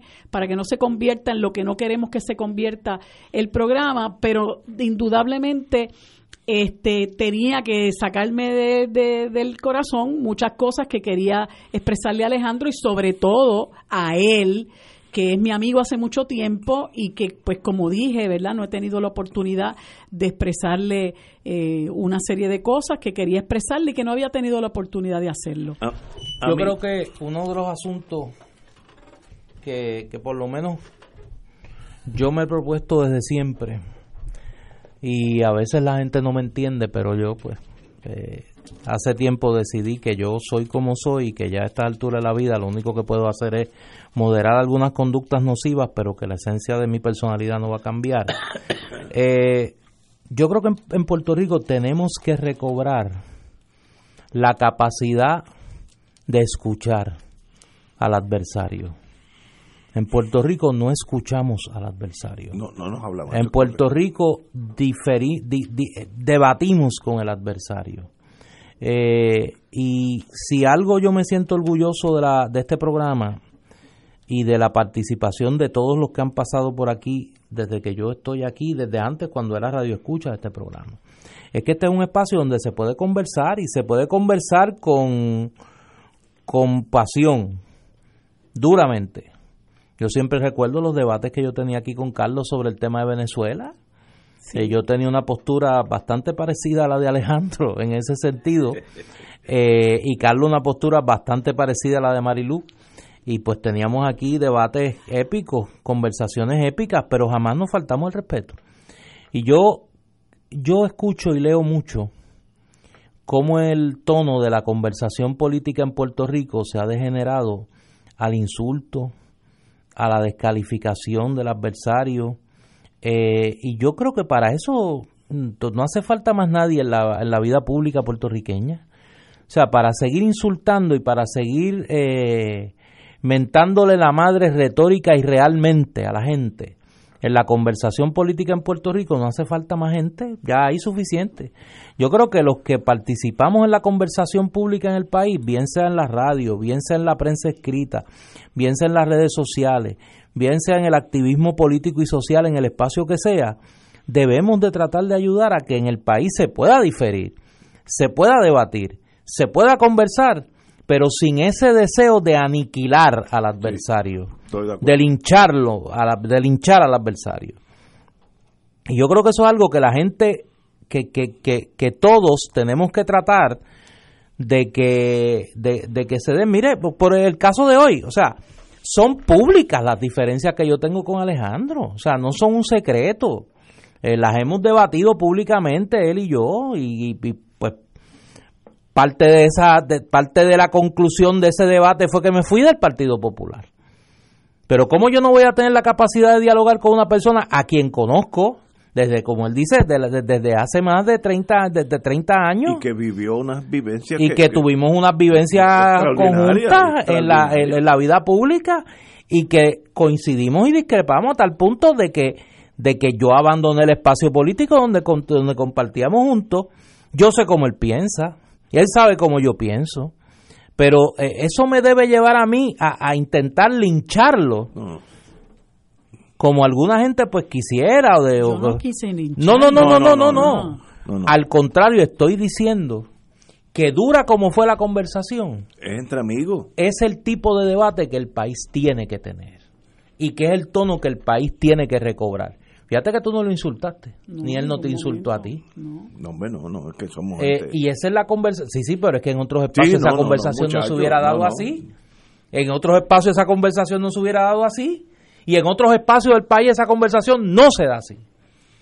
Y esa es, esa es la voz de alerta que por lo menos yo quiero señalar. Y sí, ponerme la bandera de orgullo de que este programa ha sido un espacio siempre de dar espacio a la conversación, al diálogo, al debate duro, profundo, pero siempre respetando al que discrepa de uno. Es que el mundo civilizado debiera ser así. Por eso yo, mira, voy a contestar algo que alguna gente me ha preguntado. En mi cuenta, yo bloqueo gente en las redes sociales. Pues porque yo no permito que la cuenta que está a mi nombre, porque yo no tengo un seudónimo. La cuenta de Néstor Duprey la firma Néstor Duprey, la maneja Néstor Duprey. Yo no permito que nadie use mis cuentas para insultar. A mí me pueden decir, mire, perro muerto, gordo, bobolón, lo que les dé la gana. Pero que usen mi cuenta y el espacio que yo tengo en las redes sociales para insultar al otro, para descalificar al otro, no lo permito. Y yo creo que ese es el diálogo que no se puede permitir en este país. Repito, para insultar ya hay gente de más. Para debatir y para poder conversar y discrepar con respeto es lo que hace falta. Eso llega a un nivel que de verdad afecta al ser humano. Porque cuando gana un partido, vamos a decir los azules, cometen muchas injusticias con los empleados colorados y viceversa también. Y eso está mal hecho. Eh, el hecho de que usted sea técnico de lo que sea, grabación, tecnología, lo que sea, y gana otro partido, mire, debiera ser incoloro, usted debe seguir haciendo su trabajo. Puerto Rico no es así, eso no es así. Desgraciadamente estamos en un plano eh, primitivo de persecución. Yo me acuerdo cuando yo estuve en la General Electric, la única vez que me pasó, y vinieron dos policías de la División de Inteligencia para que saliéramos de un ingeniero bucio, buzo, algo así porque era independentista. Así, across the board.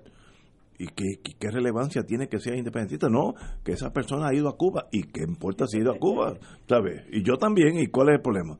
Eh, y eso me pasó a mí. Así que esos rumores que dicen los independentistas sí sucedieron y sí están mal hechos.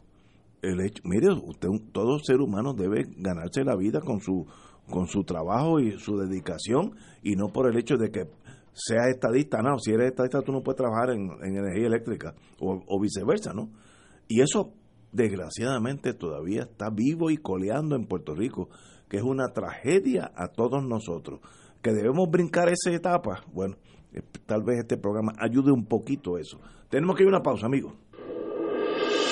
Esto es Fuego Cruzado por Radio Paz 810 AM.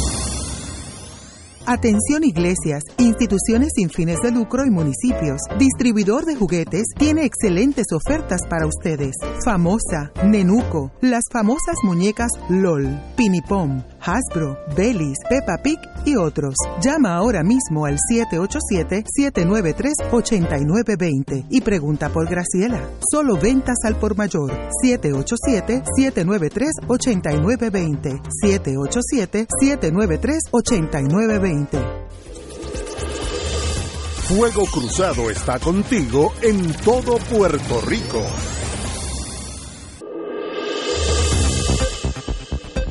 Y ahora continúa Fuego Cruzado.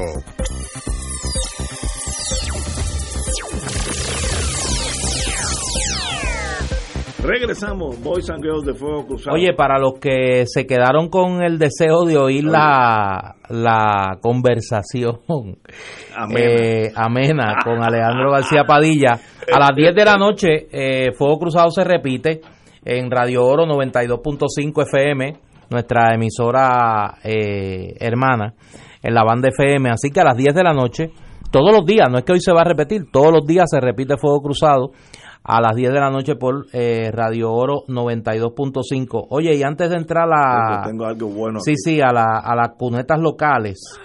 Eh, llega, hoy son las elecciones en el, en el Reino Unido Ajá. y, Y llega, ya son allá las 10 de la noche que sale, exacto, sale la encuesta a boca de urna que hacen las cadenas eh, británicas y predicen una eh, una pela, no, no, una victoria Una- es una por par de escaños cómoda. Una victoria cómoda del Partido Conservador del primer ministro Boris Johnson con una mayoría de al menos 86 escaños. Anda, Si esto se confirmara, giraría contra la mayoría de las encuestas. Al final de la elección que daban un escenario de una mayoría conservadora eh, entre los 26 y 28 escaños e inclusive algunas planteaban la posibilidad de un parlamento sin eh, mayoría eh, clara para algunos de los partidos.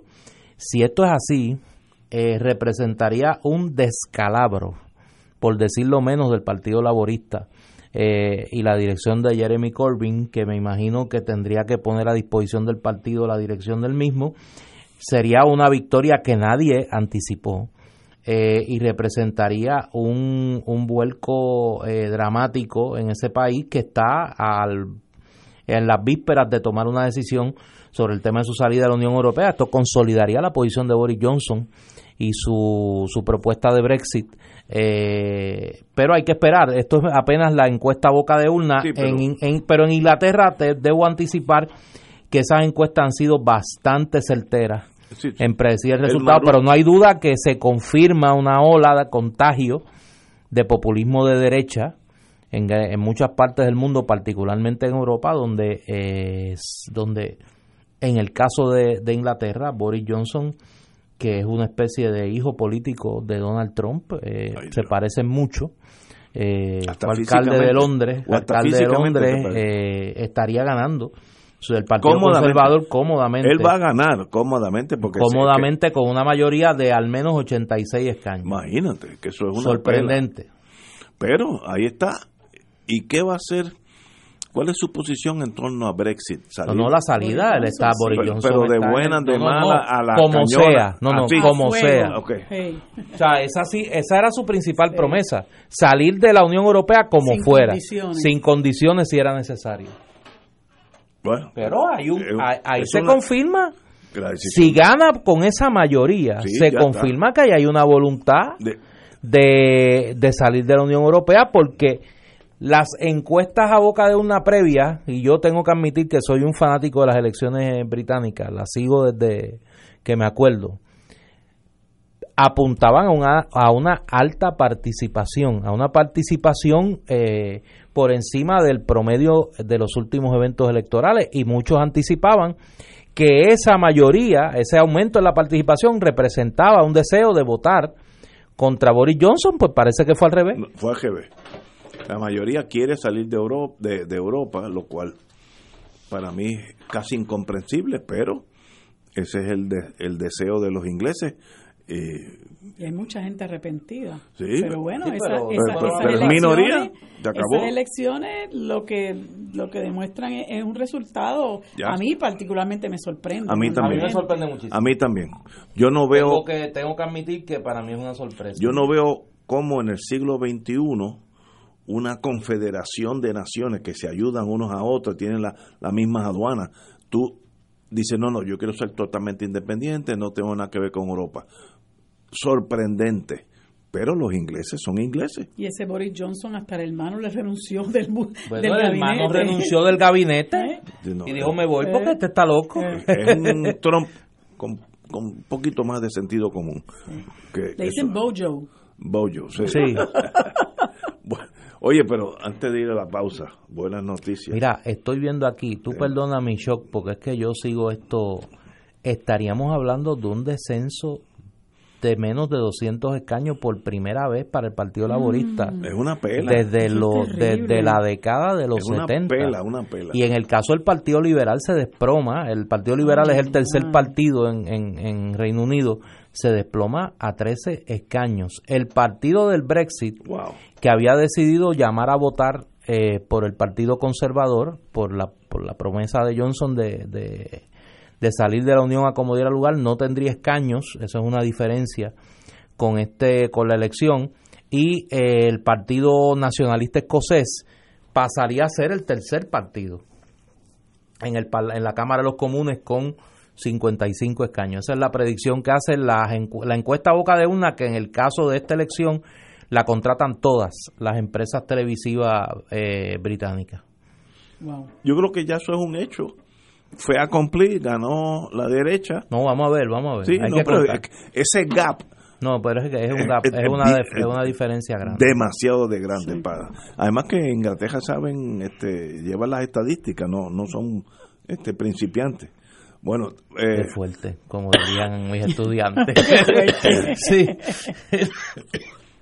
la pregunta es qué ha pasado en el mundo donde aquellos años de hace una Esa década derechización. derechiza- del mundo entero, porque no es, no es de Europa, del mundo entero, Latinoamérica, eh, Bolsonaro, si lo dejan, le gana a Trump, ¿sabes? Es un derechista, el de, el de Filipinas hay que amajarlo, en lo- Duterte. ese hay que amajarlo en los llanos, como Sí, dicen en el campo, sí. ese está loco, a que matar. húngaro es una cosa. Sí. No sé el nombre, no me el a húngaro, sí. pero- Eh, Oye, que me regañaron aquí, déjame decir esto. eh, además tenemos nuestro podcast en las Ah. redes sociales de Fuego Cruzado que debe estar eh, arriba temprano esta noche, que ahí también lo pueden escuchar. muy bien. ¿Cuál es el podcast nuestro? Eso en cualquiera de las Sí. plataformas de, de podcast, busca Fuego Cruzado Fuego cruzado. y ahí lo encuentra. Muy bien, Pues, señores, antes vamos a una pausa para no porque tenemos que hablar, hay buenas noticias. Vamos a votar estaría sí o no, ya mismo. Ay, vamos a una pausa. Vamos a una pausa. Fuego Cruzado está contigo en todo Puerto Rico.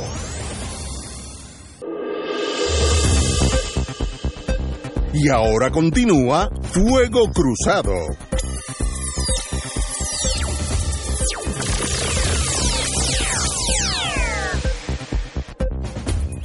Boys and Girls, en las próximas elecciones, que es en 11 meses eh, del 2020, los electores puertorriqueños podrán volver a votar en una papeleta que se le cuestionará si desea la estadidad sí o no.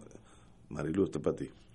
Eh, la determinación de hacer esta votación la tomó este jueves el directorio del Partido Nuevo, luego que el candidato a la gobernación, Pedro Pierluisi, presentara una resolución a tales efectos y se aprobara unánimemente. Nosotros, cito ahora al, al- a Tomás Rivera Schatz, el presidente del Senado, nosotros vamos a seguir insistiendo, eh, dijo To- Tomás Rivera Schatz en una conferencia de prensa. El líder, líder de La Palma, que es el presidente del Senado, quien también preside el Senado, comentó que ya su homólogo en la Cámara de Representantes, Carlos Johnny Méndez, tiene un borrador de proyecto de ley eh, sobre eh, este plebiscito de estadidad, sí o no, dentro de las elecciones generales. Indicó que el documento sería repartido entre los líderes nuevos progresistas para aprobarlo en la legislatura, la próxima sesión que comienza en enero. seguro cuenta con todos los votos del PNP. Yo estoy totalmente seguro que es así. Pero Luisi, por su parte, dijo que esta votación no representará un cargo extremo a la Comisión Estatal de Elecciones, la cual ya tiene un déficit de 20 millones para el próximo año electoral. Uy. Bueno, anyway, ahí está. El PNP, como diría Benny Franquicer, eso saca su paño colorado para que el toro lo faje, que es la estadidad sí o no. Eh, va a estar en la papeleta, estoy seguro que así será, y todos nosotros votaremos si deseamos ser Estado o no, no en el sentido que eso es mandatorio, eso es lo que nosotros nos gustaría que pasara. El que determina si Puerto Rico sería o no un Estado es el Congreso de los Estados Unidos y luego eh, se pasa una ley y entonces el presidente de los Estados Unidos la firmaría. Antes de eso, pues nuestro sentir puede ser persuasivo, pero no es mandatorio. Don Néstor. Esa es la estrategia, tú la lees muy bien, el paño colorado del PNP, para eh, atraer sus electores de cara a la elección del 2020. Eso es el único valor que tiene. O sea, cualquier persona en su sano juicio políticamente eh, claro tiene que saber que en el Congreso de los Estados Unidos no hay la más mínima oportunidad, cero, de aprobar legislación que facilite una expresión del pueblo de Puerto Rico que pueda implicar un compromiso del Congreso de admitir a Puerto Rico como Estado. Y el PNP lo, lo tiene que saber, yo creo que lo saben, y lo que están haciendo es sencillamente eh, llamando a sus huestes con el clarín de la estadidad, a pesar de que saben que no hay la más mínima oportunidad de impulsarla y en el 2024 harán lo mismo. Radicarán varios proyectos en ese cuatrenio si es que el PNP ganase la elección y eligieran eh, la, la, candidatura a la comisaría residente y van a, pasar lo mismo. O sea, el PNP no le interesa solucionar el problema del estatus de Puerto Rico.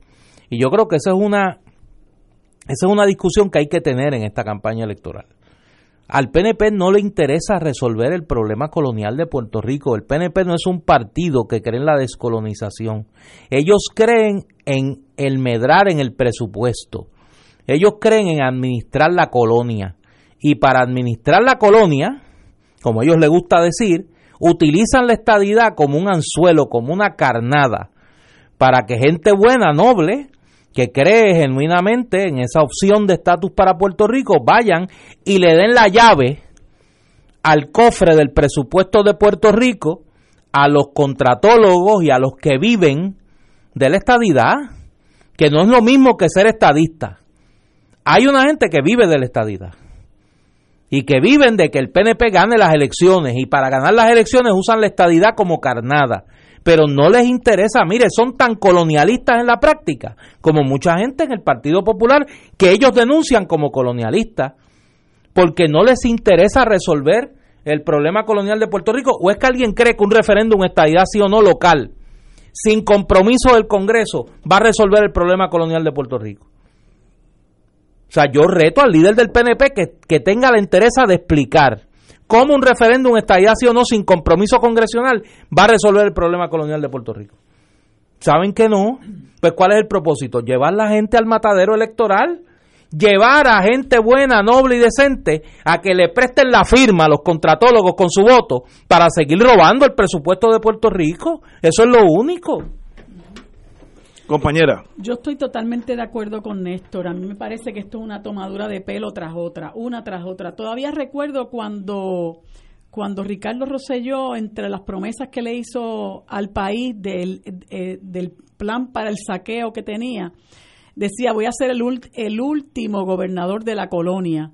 Y todo el mundo sabe que aquí realmente lo que vienen, utilizan eso de la estadidad como gancho y la gente, bendito, mucha gente de la mejor buena fe, eh, se creen que vienen con el firme propósito de adelantar la estadidad. Y yo digo, pero ¿cuánto tiempo más van a creerse eso? Si Ferré ganó en el 68 y, al, sol de, al, al, sol de hoy han pasado 51 años, 51 años, y entonces no han adelantado un ápice la estadidad. Yo no sé cómo ellos todavía pueden hacer referencia al plebiscito del 2017, donde sacaron menos votos que lo que sacó el ELA soberano y la independencia juntos en el año 2012.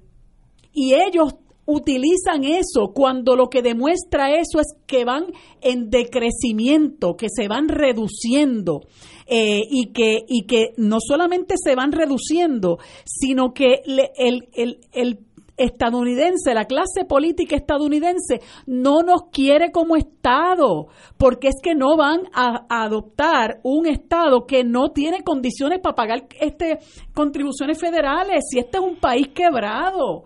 Entonces, no le explican a la gente. Yo quisiera saber de verdad qué es lo que van a enseñar en la escuelita de la estadidad. Yo estaba leyendo hace unos días una noticia donde la persona que lo promueve o lo dirige, que es una persona de nombre Dan Santiago, me parece, nunca le había escuchado, es el que dice en qué consiste la escuelita de la estadidad. Pero más hablar de más, más allá de hablar de cosas generales, él realmente no explica qué es lo que usted le va a decir a la gente. Para empezar, ¿qué le va a decir? Que es el, uno de los países de mayor desigualdad en el mundo que es un país donde si bien es cierto, se lo comentaba el otro día al amigo Cox Salomar, si bien es cierto que la economía está sólida, hay desigualdad. Entonces, en un país donde la economía esté sólida, pero usted no haga una justa distribución de la riqueza, da igual. Porque el hombre de a pie, la mujer de a pie, tiene que tener tres trabajos para costearse el nivel de vida de los Estados Unidos el discrimen que hay contra los propios negros, el discrimen que hay contra los eh, los, los migrantes, lo que está ocurriendo en este momento de encarcelar a los niños, separarlos de su familia, el utilizar trillones y trillones de su presupuesto para la guerra, cuando los deberían dedicar a la educación, deberían dedicarlos realmente a la creación de empleo digno, al eh, sistema de salud, que hay casi 30 millones que no tienen seguro de salud y hay montones de cosas más. Él es uno de los mayores consumidores de droga en el mundo. Lo que ocurre con los más shootings, que ahora, nos, ahora quieren imponernos a nosotros la vigencia de la segunda enmienda de los Estados Unidos aquí, como quien dice, todos los problemas que tenemos eh, penales, todos los problemas y los males sociales los vamos a resolver con la ley del oeste, la ley del revólver, y entonces esa es la visión, o sea, nosotros no, tenemos que mirarnos como, como, como país realmente y darnos cuenta que nosotros somos distintos. Y yo le digo a veces a la gente, pero ¿de qué igualdad ustedes hablan? Si es que nosotros no podemos ser iguales con aquellos con, con, quienes no somos iguales. Nosotros no somos iguales y los estadounidenses lo saben. Saben que no somos iguales y si ellos mismos rechazan en su país al que no es igual, imagínense nosotros que no estamos adentro, que somos un territorio y que ellos nos ven como un, un montón de, un gente ahí en el sur de la Florida que lo que quieren es vivir de nosotros. Y Trump es un ejemplo Trump es simple y llanamente muestra de un sector enorme de la sociedad estadounidense. Él no es un marciano que llegó y lo pusieron ahí.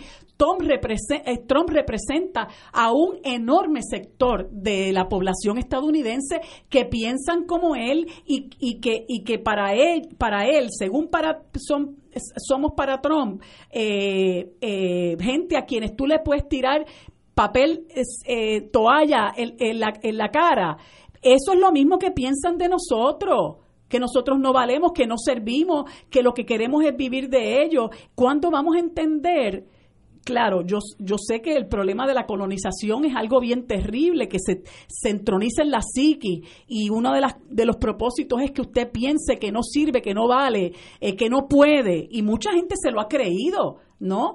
Este, pero es lo que yo le decía a Alejandro, tú sabes todo lo que nosotros hubiéramos podido lograr si en vez de convertirnos en Estado Libre Asociado, que no fue otra cosa que un maquillaje burdo al sistema colonial, nosotros nos hubiéramos convertido en una república y hubiéramos empezado a laborar por nuestro propio por nuestro propio bien. Aclaro que las repúblicas tienen problemas, pero es que usted tiene que buscar la gente comprometida y tiene que utilizar los recursos para bien de su gente. Hay un montón de, repúblicas donde se administra mal el dinero. Mira ahora mismo cuántos se creían que Chile era eh, la economía más próspera de, de, de Sudamérica. Y sí, tiene una buena economía, pero es un, un país súper desigual, donde muchísimos servicios esenciales, incluyendo la educación, los han privatizado y la gente lleva 40 días en la calle. Entonces critican a Evo Morales eh, que a la semana o, 10 días después de que explotó el asunto con relación al supuesto fraude, que todavía estoy esperando que lo prueben, decidió renunciar para mantener la paz en su país. Y Piñera todavía está ahí aferrado al poder cuando están matando gente y hay más de 300 personas con lesiones oculares porque los carabineros les disparan a los ojos, gente desaparecida, gente eh, que lo que lo secuestran, gente que ha fallecido. Lo mismo está pasando en Colombia con Iván Duque. Y antes de que explotara esta revolución civil en, en, en, en Colombia, habían matado más de 100 de los exguerrilleros de la FARC y han matado en los últimos tres años 700 líderes sociales. ¿De qué estamos hablando? Entonces nosotros somos un país empobrecido, con un talento enorme, unos recursos humanos extraordinarios, maravillosos. Ayer nombraron como el mejor eh, entrenador de tenis de mesa en el mundo a un utuadeño, a Vladimir Díaz. Y así por el estilo. Nosotros tenemos un montón de gente buena que se destaca, esos mismos que trabajan en Lufthansa. Hay montones que son boricua, montones, que salen del colegio de Mayagüez, que es una cantera. Ahí lo que hay es una cantera. Ese recinto de ciencias médicas es otra cantera. Y nosotros nos creemos que esos son superdotados o casos aislados. No lo son. Es que eso es lo que somos nosotros. Nosotros somos gente inteligente, talentosa, pero si usted no le da a la persona las oportunidades de desarrollar ese talento y lo que hace es que los confina al, a la privación, a la marginación, al abandono, pues por supuesto que van a matar seis en Ramos Antonini, porque ¿qué es lo que vamos a estar generando? Montones de puntos de droga que aquí nos debería dar vergüenza. Eso es parte de lo que Lela nos ha regalado. Más puntos de drogas que escuela. Y no estoy hablando desde que la cerraron, desde que estaba César Rey. César Rey hizo un estudio donde demostró que aquí había más puntos de drogas que escuelas. Y eso es una vergüenza. No solamente nos debe avergonzar el 47% de pobreza que vivimos hace muchísimas décadas, sino que aquí tengamos un montón de jóvenes destinados al narcotráfico, viviendo del narcotráfico, que aquí la gente no se sienta segura. Por eso me indignó esta mañana cuando escuché a la gobernadora que decía en la misa de Aguinaldo de Ponce, estamos en paz y seguimos en paz. Usted estará en paz, pero mucha gente en este país no está en paz. La gente que sale todos los días a la calle y no sabe si va a volver. La gente que no tiene empleo, la gente que no tiene techo, la gente que tiene que estar buscando la droga porque están eh, eh, eh, metidos, tienen ese demonio metido por dentro, la gente que está pensando si se marcha del país porque no encuentra futuro, la gente empobrecida, la gente que no sabe si va a perder su casa porque no la puede pagar. En la, en la burbuja que se llama fortaleza, donde usted tiene gente que le sirve, que la protege, ahí puede usted tener paz. Pero salga a la calle ¿Ah? Salga a la calle y vea cómo vive la gente en este país, cómo han proliferado las personas que están pidiendo limosna. Eso es una vergüenza. Y un país que no usa sus recursos para hacer justicia social realmente es un país que no tiene futuro. Entonces eso es lo que muchos de nosotros queremos, que esa riqueza, en vez de estársela dando Elías Sánchez y a, y a, todos esos, a todos esos que, que hoy se nutren de contratos a diestra y siniestra en la legislatura y darse, darse la COI, que ese dinero que nosotros mismos producimos se utilice para que la gente aquí esté feliz, para que la gente aquí tenga una vida digna la gente que no tiene seguro de salud y tiene que tirarse a la calle a una luz a pedir chavos para un tratamiento, esa gente no tiene paz, señora gobernadora. Así que cambie sus miras realmente porque yo creo que está un poquito disociada de la realidad. Tenemos que ir a una pausa, amigos, y regresamos with Crossfire. Fuego Cruzado está contigo en todo Puerto Rico.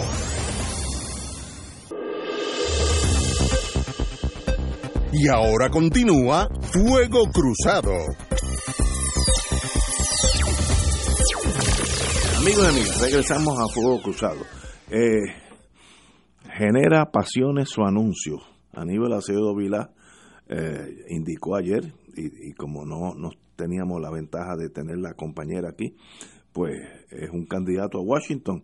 Hoy, la alcaldesa de San Juan, la amiga Carmen Yulín Cruz, dijo hoy que le corresponderá a los electores del Partido Popular decidir si apoyan o no a Aníbal Acevedo como candidato a Washington. Así esquivando el tema del asunto en torno a que únicamente los electores y no el liderato de la, de la colectividad serán los que la, tomarán la decisión. Él se reunió conmigo hace varias semanas y lo primero que me dijo fue que estaba considerando correr para Washington y que no ven y que no vengo a buscar tu apoyo porque creo que es el pueblo popular el que debe decidir. Eh, cito a, la señora alcaldesa hablando sobre su reunión con Aníbal Acevedo Vilar. Eh, ¿Qué tú crees de esto, de este anuncio? Yo creo, eh, obviamente, polarizante, como yo dije ayer, en la mesa mía donde hay unos populares extra strength, hay gente que está muy a favor de él y hay gente que está muy en contra de él. Así que hay, hay polarización, pero obviamente pues jala la atención, porque obviamente su capacidad intelectual nadie la cuestiona. ¿Qué va a pasar con, ese nombramiento? ¿Desplaza a los otros, Nadal y Albors? No sé, compañera. Pues mira, la, la, el día que vino Rafa Coxalomar aquí, estábamos hablando de, de las razones que uno teorizaba por, por las que este eh, Aníbal Acevedo Vilás se lanzó y yo tengo la firme creencia de que él lo hizo porque eh, sintió el vacío, fue lo que le comenté a Alejandro y él tiende a coincidir con lo que yo le pregunté. Eh, él sintió el vacío de, de, de, esas candidaturas, ¿verdad? Que son candidaturas que no, ¿verdad? No, no levantan pasiones. Este, y incluso él dijo en una, en una conversación precisamente con Ana Teresa Toro, que va a su programa los miércoles, eh, y tienen un diálogo muy interesante, eh, él le dijo, mira, si Carmen Yulín se hubiera tirado a esa posición, yo no estaría aquí. Pues es obvio que lo hace porque, porque piensa que no, que no hay este no hay nada que, que, le llame la atención al, al pueblo popular para en cuanto a la candidatura a la comisaría residente. Y yo eh, pienso que creo que un poco lo dice eh, Cox Salomar en, en, esa en un eh, artículo una columna que publica en el Nuevo Día. Este yo pienso que de los tres es el único aunque yo escuchaste al señor Albors decir algo en el sentido de que él no favorecía el voto presidencial porque él estaba en contra de la asimilación, yo creo que ese discurso que promueve la descolonización seria del país es un discurso necesario. Eh, es un discurso necesario en el país y es un discurso necesario en el Partido Popular, porque una de las cosas por las que creo que hay mucha desmoralización en el Partido Popular es porque, como se lo dije a Alejandro, ustedes no tienen proyecto, no tienen un proyecto ideológico, llevan mucho tiempo unos y otros diciendo que yo creo en el desarrollo de ELA, pero la gente todavía no sabe qué es eso, no le han explicado al pueblo popular qué es eso, entonces se asemejan a los estadistas, no, le vamos a conseguir la y siguen con ese gancho. Y entonces a los populares el desarrollo de Lela. Y yo creo que hay muchos populares que ya no se lo tragan, muchos populares que saben que esto que hay que mover el carrito para otro lado y que en gran medida, contrario a lo que Alejandro piensa, en gran medida los problemas que nosotros tenemos están vinculados a nuestra situación de, de inferioridad política Eh, claro, ellos no pueden reconocer eso porque la inferioridad política está ligada directamente al, al Estado Libre Asociado, a la colonia que estamos viviendo, que ya no se le puede llamar de otra manera porque un, un país que no tiene, no tiene los poderes para hacer nada, como no sea tomar algunas decisiones internas, es simple y sencillamente eh, eh, inoperante.